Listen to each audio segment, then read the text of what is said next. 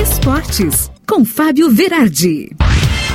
Chegando com o Esportes desta segunda-feira e o Juventude conseguiu mais um pontito no Brasileirão contra o América Mineiro, um empate em casa em 1 a 1 dá ao time da Serra Gaúcha então a possibilidade de passito passito para se manter na elite do futebol brasileiro também para o ano que vem. E o Inter deitou e rolou no Beira-Rio, fez 5 a 2 para cima da Chapecoense, um futebol alegre de confiança que mostra que o Colorado quer vaga direta para a Libertadores da América. Tyson deixou dele, mas quem foi estrela do jogo foi Yuri Alberto, que fez a trinca, três belos gols do atacante do Inter.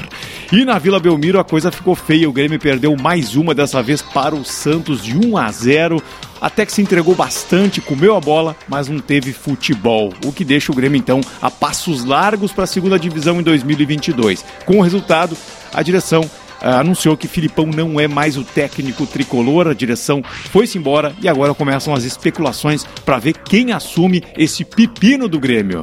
O Campeonato Brasileiro tem o Atlético Mineiro como líder com 53 pontos, Flamengo vem na segunda posição isolada com 42, Palmeiras e Fortaleza tem 39 e aí o Inter vai aparecer com 36 na sétima posição. Juventude tem 28 pontos, é o 15 quinto e o Grêmio tem 23 pontos e é o penúltimo colocado. O Inter tem um ponto a menos que o Corinthians para entrar no G6 e o Grêmio tem cinco pontos a menos que o Santos para sair do Z4. Hoje fecha a rodada então entre Cuiabá e São Paulo e na Série B nós vimos então o adeus praticamente do Vasco para o acesso. Perdeu para o Sampaio correr de 1 a 0 e agora vai ficar bem complicado. O Cruzeiro de Minas dando aquelas reagidas fez 3 a 0 no Curitiba e o Brasil de Pelotas vai enfrentar o Vila Nova ali na sexta-feira, mas também não tem mais muito o que fazer.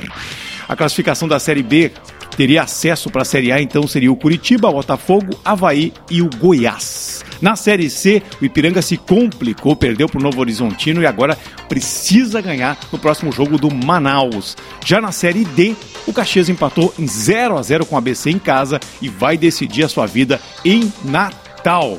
Nas eliminatórias da Copa do Mundo, o Brasil ficou só no 0 a 0 com a Colômbia e a Argentina fez 3 a 0 no Uruguai, com Messi chegando aos seus 80 gols em 155 jogos pela seleção, entrou no top 5 mundo agora. Esse cara é fenomenal, né? E essa semana, se liguem, tem Brasil, Uruguai e Argentina e Peru, e a gente vai poder ter praticamente as classificações já para a Copa do Mundo.